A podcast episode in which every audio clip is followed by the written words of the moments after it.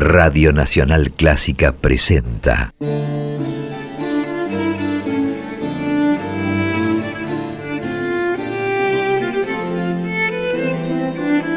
Clásica en La.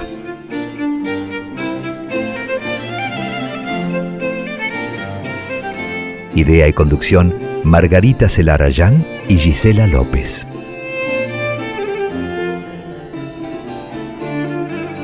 Hola, ¿cómo están?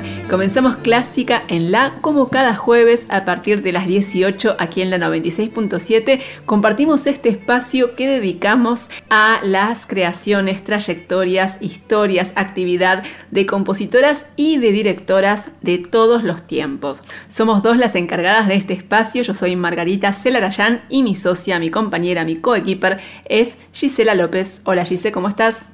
Hola Margarita, buenas tardes para vos. Hola a cada uno de ustedes que se suman hoy a escuchar estas dos horas de muchísima música clásica hecha y o dirigida por mujeres en todo el mundo. Aquí estamos en modo diferido por Nacional Clásica, la 96.7 de 18 a 20, como dijo Marga, como cada jueves, desde marzo del 2020. Y ya sabes, si sos habitual oyente de Clásica en la 24 horas después de emitido por la radio, podés escuchar todo este contenido como un podcast en dos plataformas, en iTunes y en Spotify. Así, cuando vos puedas, cuando vos quieras y en el dispositivo que elegís, nos podés volver a escuchar. Y para hoy, el inicio de esta primera hora tiene que ver con la historia de vida y sus obras, claro, de ciertas compositoras, Margarita, que también fueron pianistas, ¿no? Sí, Gise, exactamente. La propuesta para hoy en esta primera hora, en la que habitualmente nos dedicamos a un recorrido histórico, es compartir creaciones y por supuesto también las historias de algunas mujeres compositoras que también fueron pianistas. El hecho de que las mujeres aprendieran a tocar el piano era algo bastante común. Vamos a hablar principalmente de los siglos XIX y XX, y en los hogares de lo que sería una clase media, la burguesía, era muy habitual que hubiera un piano en las casas y era además un instrumento que era aceptado para las mujeres, ¿no? Era algo que estaba bien visto porque la un permitido. Un permitido, tal cual, lo que se les permitía, ¿no? La música doméstica y la música en el hogar, en el salón, algo íntimo y algo que no trascendiera demasiado. Pero claro, estas mujeres... muy femenino quizás, ¿no? Muy femenino en esos términos, digamos, del estereotipo, ¿no? Por esa actitud recatada de muchas de estas mujeres también al frente del piano, al momento de ejecutar el instrumento, en fin, era, como vos decías, Gise, un permitido, pero estas mujeres, que van a ser las protagonistas de la primera hora de hoy, no mantuvieron esa actividad en privado, sino todo lo contrario, tuvieron actividad pública a diferentes niveles, algunas de ellas a un nivel más local, como pianistas acompañantes, otras a un gran nivel internacional como virtuosas, aclamadas en muchos países y al mismo tiempo también fueron compositoras. Así que vamos a compartir mucha música para piano, por supuesto, en esta primera hora y el recorrido va a comenzar en Alemania a mediados del siglo XIX.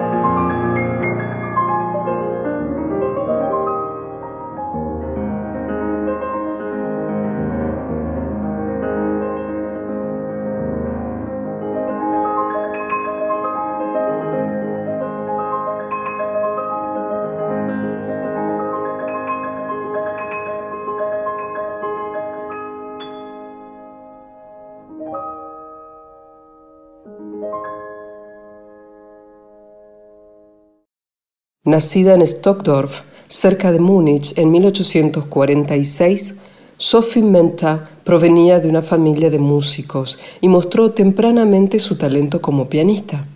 A los 15 años realizó su primer concierto y pronto emprendió una importante actividad con giras que la llevaron a presentarse en las principales ciudades europeas. Se perfeccionó con grandes maestros de su tiempo, como Karl Tossig y Hans von Bühler, y en 1869 conoció a Franz Liszt, que la aceptó en su selecto círculo de discípulos. El célebre compositor y virtuoso solía referirse a ella como mi única hija pianista legítima. En 1874, Sophie Menta fue designada pianista de música de cámara en la corte del emperador de Austria. Allí conoció a un brillante chelista David Poppa, con quien se casó, y juntos formaron un dúo que recorrió escenarios de varios países de Europa. La pareja vivió durante un tiempo en San Petersburgo, donde Sophie se desempeñó como profesora de piano del conservatorio de la ciudad, pero después de separarse de su marido, ella dejó el cargo para volver a su vida itinerante de concertista internacional. En su tiempo, Sophie Menta alcanzó celebridad esencialmente por su actividad como pianista, pero también incursionó en el terreno de la composición con algunas obras escritas para su instrumento, el piano.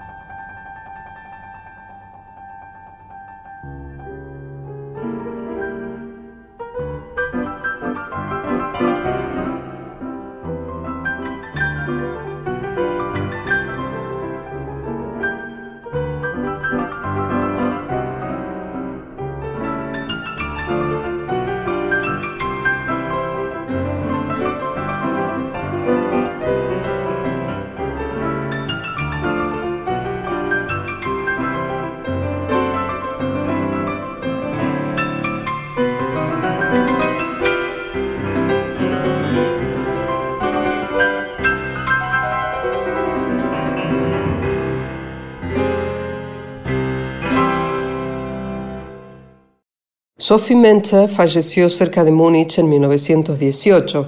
Otra pianista compositora algo más joven fue la escocesa Helen Hope Kirk, nacida en 1856 en Portobelo, una localidad costera al este de Edimburgo. La joven Helen comenzó sus estudios musicales en su ciudad natal y ofreció su primer concierto allí a los 12 años. A los 20 se trasladó a Leipzig para estudiar en el conservatorio con maestros notables como Karl Reinicke y poco tiempo después comenzó a presentarse como solista junto a importantes orquestas en Alemania y en Inglaterra. En aquel tiempo, en plena era victoriana, el matrimonio solía implicar el final de las carreras públicas para algunas de las más destacadas instrumentistas de la época, pero afortunadamente no fue así para Helen Hope Kirk. Después de casarse en 1882, su actividad no se detuvo. Continuó realizando giras, principalmente por Gran Bretaña y Estados Unidos. En 1897 se instaló en Boston, donde trabajó como profesora en el Conservatorio de New England y donde continuó con su intensa actividad como intérprete. Al igual que otras colegas suyas, Helen Hope Kirk fue más valorada en su tiempo como pianista y como pedagoga, pero desde los inicios de su carrera se interesó también por la composición. De hecho, cuando ya había emprendido su trayectoria profesional como concertista, decidió limitar su agenda de compromisos y dedicar los veranos por completo a componer. Su catálogo incluye, por supuesto, piezas para piano, además de canciones, música de cámara, obras orquestales y concertantes. Ella misma se ocupó de divulgar sus creaciones en su tiempo y para su despedida de los escenarios, cuando tenía 82 años, realizó un concierto en Boston dedicado por completo a sus propias obras.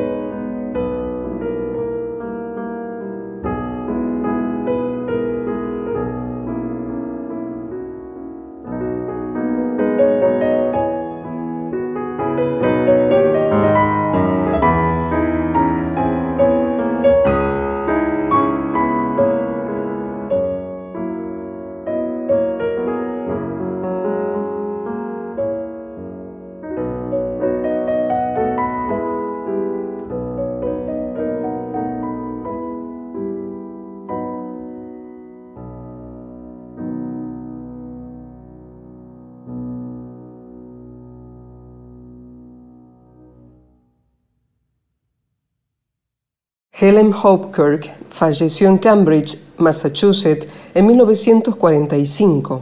Algunas décadas antes, en 1902, nació en Riga, Letonia, otra pianista compositora, Lucia Garuta.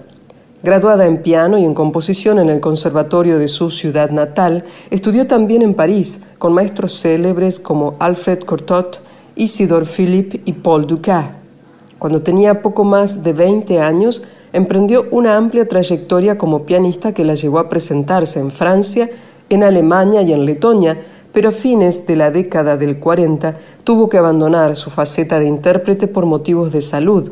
Sin embargo, Lucia Garuta se mantuvo muy activa como profesora en el Conservatorio de Riga y como compositora. Su producción incluye casi 200 obras, óperas, canciones y, claro, un buen número de obras para piano.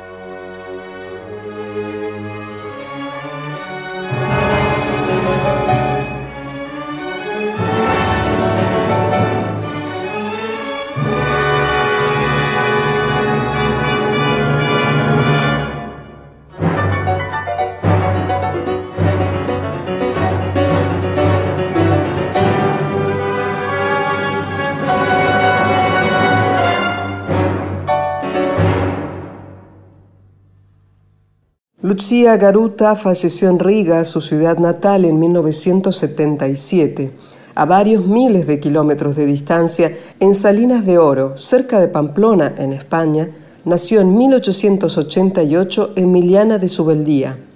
Al igual que muchas de sus colegas, mostró un talento musical precoz. A los cinco años dio su primer concierto y después de graduarse del Conservatorio Superior de Música de Madrid, se trasladó a París para continuar sus estudios. Al volver a Pamplona, en 1909, Emiliana fundó una academia de música y además de dedicarse a la docencia, realizó conciertos como pianista en varias ciudades españolas. Unos años más tarde regresó a París para estudiar composición y emprendió una importante trayectoria como pianista con conciertos por Alemania, Austria, Inglaterra y Francia. Su espíritu nómade la llevó en 1927 a América del Sur.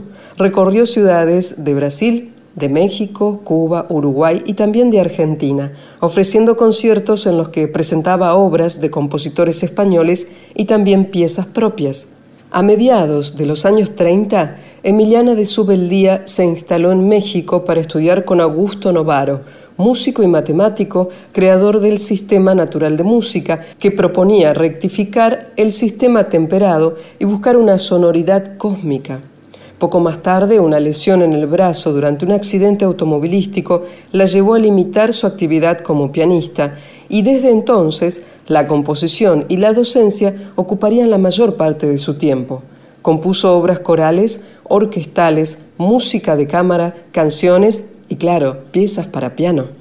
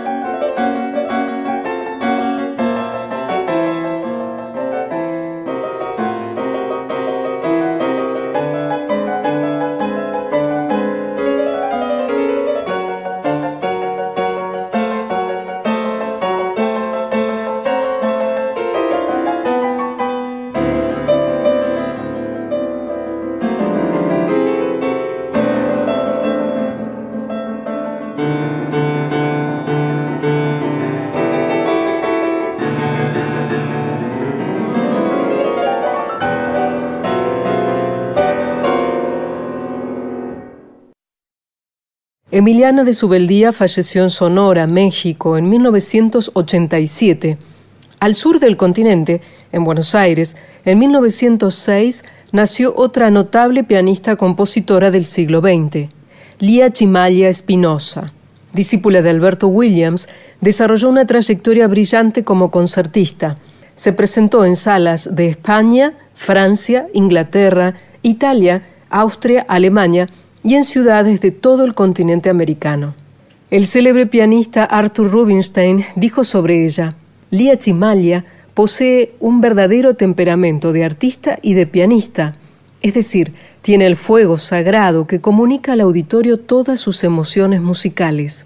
Pero además de destacarse como intérprete, fue una compositora notable, autora de obras de cámara, canciones y por supuesto piezas para piano.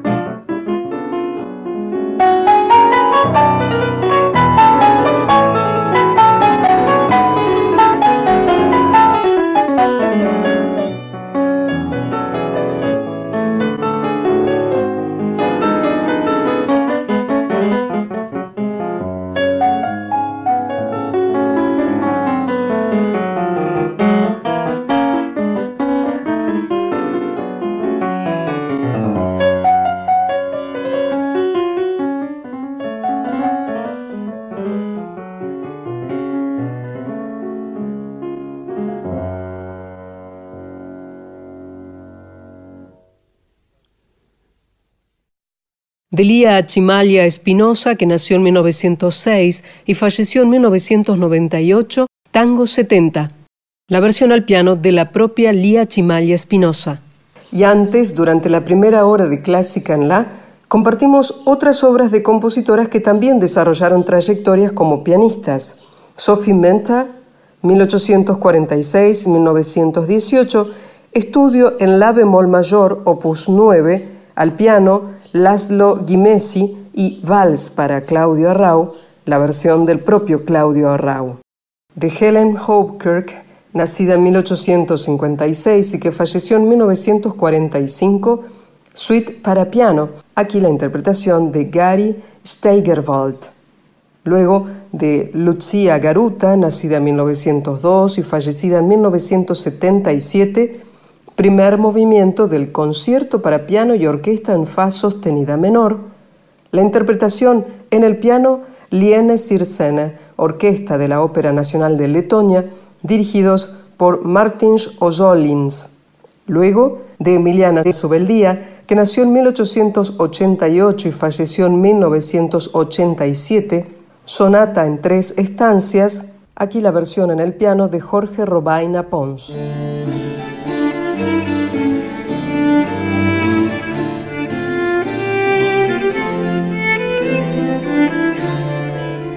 Segunda parte de Clásica en la. Yo soy Gisela López y ya sabes, junto a Margarita Celarayán y su producción, realizamos un contenido de dos horas los jueves entre las 18 y las 20, siempre en nuestra casa Nacional Clásica, la 96.7. Y en esta segunda parte solo voy a decirte el detalle, recordártelo más que nada, que si no escuchaste alguno de los programas de este año, Puedes encontrarlos a todos ellos 24 horas después de emitidos, o sea, el día viernes. Ya lo tenés en las dos plataformas de streaming como podcast, en Spotify y si no también tenés la opción de escucharlo en iTunes. Así que en cualquier momento, cuando vos quieras, desde donde vos quieras, cualquiera de los dispositivos que tengas en tu casa, nos podés escuchar nuevamente. Reitero, 24 horas después de emitido el programa, ya lo tenés en las plataformas de Spotify y también de iTunes. Dicho esto y recordándote que nuestras redes son arroba en la clásica, vamos a dedicar el comienzo de esta segunda hora a algunas actividades de tres jóvenes directoras latinoamericanas. Y empecemos con Glass Marcano, esta directora venezolana de solo 26 años que el año pasado causó gran sensación en el primer concurso La Maestra en París, donde obtuvo el premio especial de la orquesta. Glass está radicada ahora en París, donde continúa perfeccionándose y trabajando con orquestas francesas, pero hace poco regresó a América Latina para dirigir como invitada en un concierto de la Orquesta Filarmónica de Bogotá. Esto ocurría el 20 de agosto pasado. De esta presentación compartamos una obra de Georges Bizet, este primer movimiento de la Sinfonía en Do mayor, la versión Orquesta Filarmónica de Bogotá, la dirección Glass Marcano.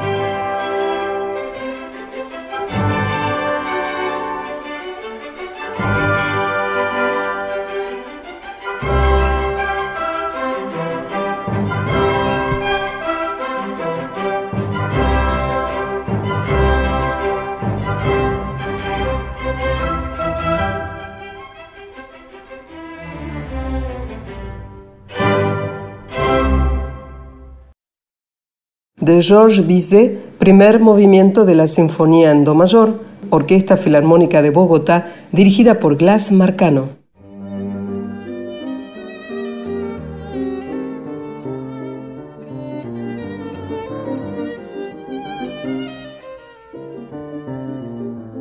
Seguimos en Clásica en La y desde que empezamos con este programa junto a Gisela López, allá por marzo de 2020, con el objetivo de difundir y visibilizar la actividad de compositoras y directoras, muchas cosas han estado cambiando, incluso en medio de esta pandemia. Hace tiempo ya que los reclamos por la igualdad de género en todos los ámbitos vienen resonando fuerte en muchos países y se vienen notando cambios favorables. También en el mundo de la música clásica es algo que también venimos destacando desde hace algunos programas. Es cierto que son cambios lentos, pero se empiezan a notar. Parecería que hay gestores, productores, responsables de programación de orquestas y de teatros que están tomando conciencia y están actuando en consecuencia, es decir, están incluyendo en las programaciones a compositoras, a directoras. Insisto que, por supuesto, todavía es un cambio muy incipiente, pero se empieza a notar. Y a medida que se va retomando la actividad musical aquí en América Latina, en América del Sur, en esta parte del mundo, después del freno que impuso la pandemia, también se pueden ver algunos de esos cambios en esta parte del mundo, en esta región. Directoras, obras de compositoras programadas y también en particular una nueva generación de directoras talentosas, preparadas que empiezan a abrirse camino en el ámbito profesional. Recién escuchábamos, por ejemplo, un registro de una actuación reciente de la venezolana Glass Marcano, y ahora seguimos con una joven directora argentina, Clara Parodi. Ella es directora de la Orquesta Municipal de José Cepaz de la Orquesta Municipal de Pilar y de la Orquesta Juvenil de Pilar, y hace poco, en el mes de julio, trabajó como directora invitada con la Orquesta Filarmónica de Río Negro en dos conciertos en Choel Choel y en Villa Regina. Y en los programas de esos dos conciertos hubo un estreno mundial de una obra breve de una compositora argentina de nuestro tiempo, contemporánea, que es Nelly Beatriz Gómez, que es además presidenta del Foro Argentino de Compositoras, que estuvo presente junto a Eva Lopsic en el primer programa de Clásica en la en marzo del año pasado y además Nelly Beatriz Gómez conduce junto a Eva Lopsic un programa especial mensual en esta radio que se llama Sumando Voces. Vamos a escuchar entonces esta obra de Nelly Beatriz Gómez que tuvo su estreno en Río Negro en dos conciertos en Choel Choel y en Villa Regina en el mes de julio pasado. Escuchemos entonces Malambeando 2 de Nelly Beatriz Gómez por la Orquesta Filarmónica de Río Negro dirigida por Clara Parodi.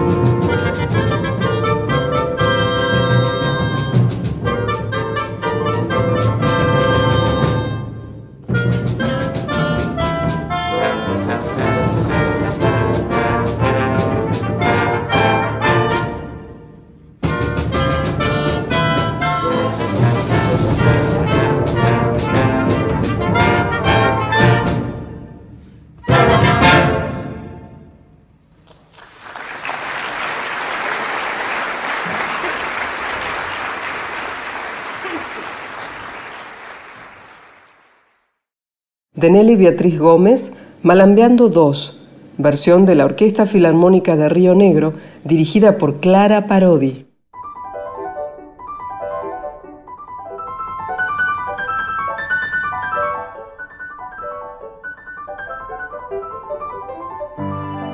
Seguimos en Clásica en La, compartiendo en este momento del programa algunas actuaciones recientes de jóvenes directoras latinoamericanas que empiezan a desarrollar su actividad profesional. Empezamos con la venezolana Glass Marcano, seguimos recién con la argentina Clara Parodi y ahora vamos a la chilena Ninosca Medel, que tiene 29 años. Ella viene trabajando desde hace ya un tiempo, hace unos años, con orquestas juveniles en su país.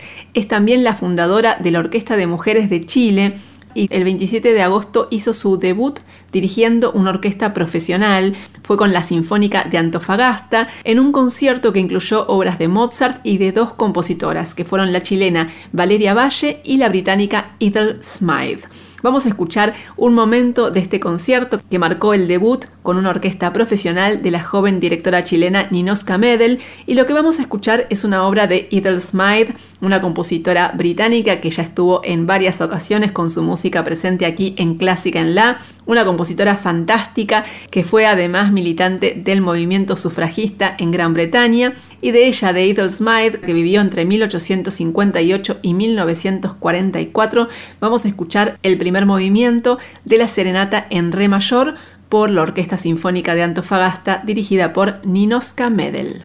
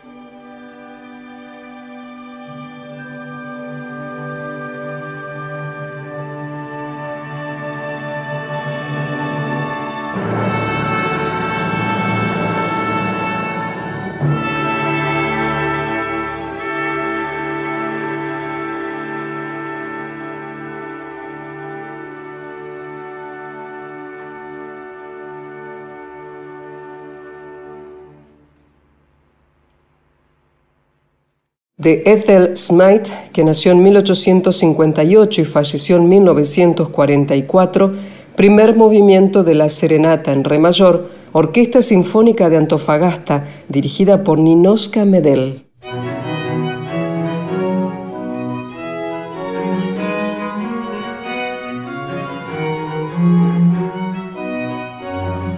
Estamos en Clásica en La por la 96.7 hasta las 20 y ahora nos vamos a dedicar a nueva discografía porque tratamos también en Clásica en La de estar atentas a los lanzamientos discográficos que tienen que ver con la temática del programa, que incluyen obras de compositoras o grabaciones con orquestas dirigidas por directoras. Y hoy tenemos un álbum editado hace muy poco por el sello Orchid Classics que se llama Charm, Encantos, y es un disco que incluye canciones de varias compositoras interpretadas por la soprano Olena Tokar y el pianista Igor Grishin. Son cuatro las compositoras incluidas en este disco, Pauline Biardot García, Vitislava Kapralova, Alma Mahler y Clara Dick Schumann.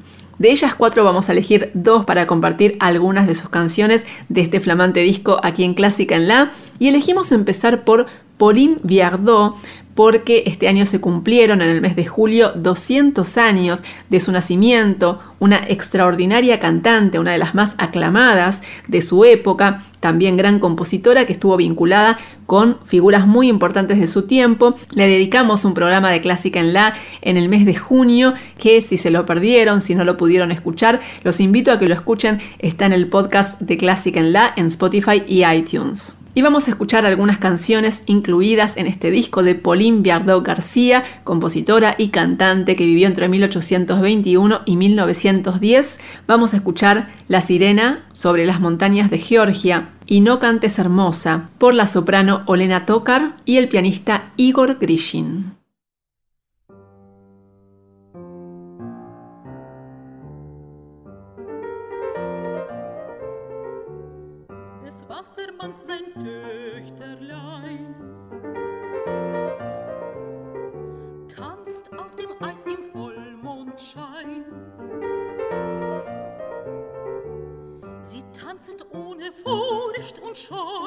Wohl anders Fisher's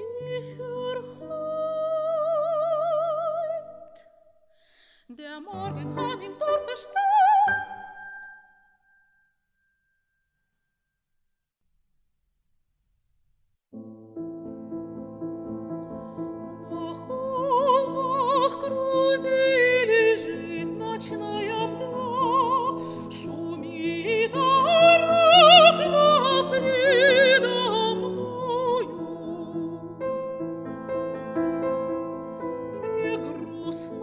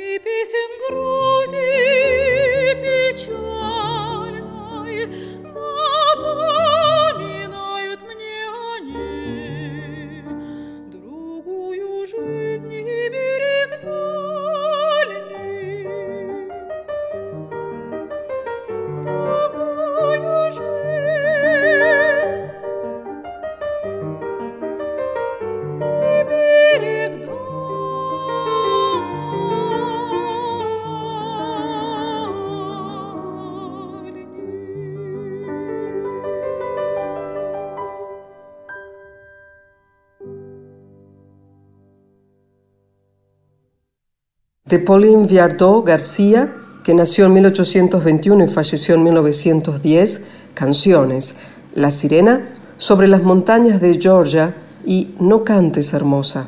En la versión de la soprano Olena Tokar al piano Igor Grishin.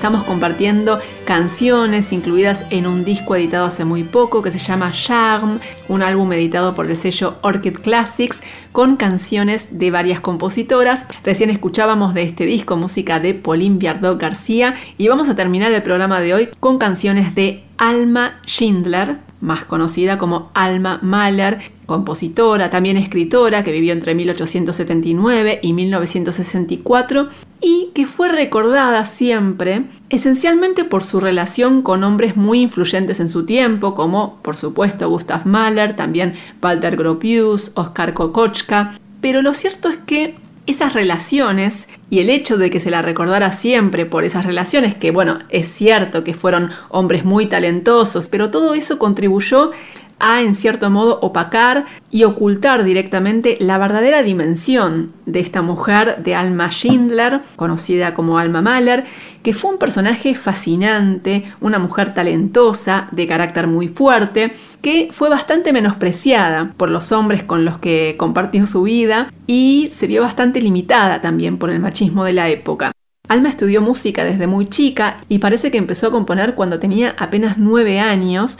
Después estudió con Alexander von Semlinsky y al parecer en esos años de juventud compuso algunas obras para piano, canciones, música de cámara, pero es muy sabido que cuando se casó con Gustav Mahler, cuando ella tenía 22 años, él puso como condición para casarse que ella dejara de componer. Y bueno, ella aceptó, pero por supuesto que eso la frustró también mucho y esa falta de apoyo por parte de Gustav tuvo mucho que ver con la ruptura posterior entre ellos. Ya vamos a volver a la figura de Alma porque es un personaje fascinante y también dejó música hermosa. Sobreviven de ella poco menos de una veintena de canciones y algunas de ellas son las que vamos a escuchar ahora que forman parte de una colección de cinco canciones que se publicaron por primera vez en 1924. De esa colección vamos a escuchar La ciudad silenciosa y En el jardín de mi padre, de Alma Schindler, más conocida como Alma Mahler, por la soprano Olena Tokar y el pianista Igor Grishin.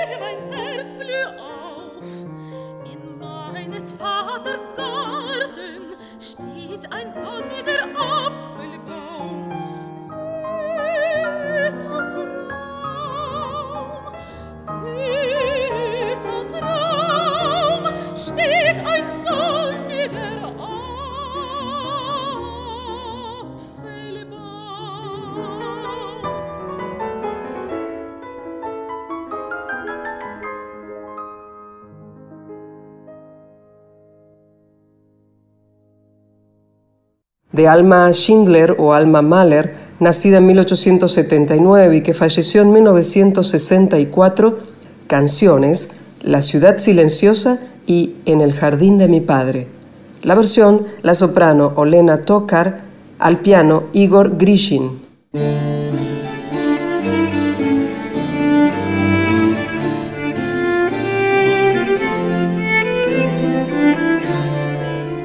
Final de esta forma de otro clásica en la aquí por la 96.7 Margarita.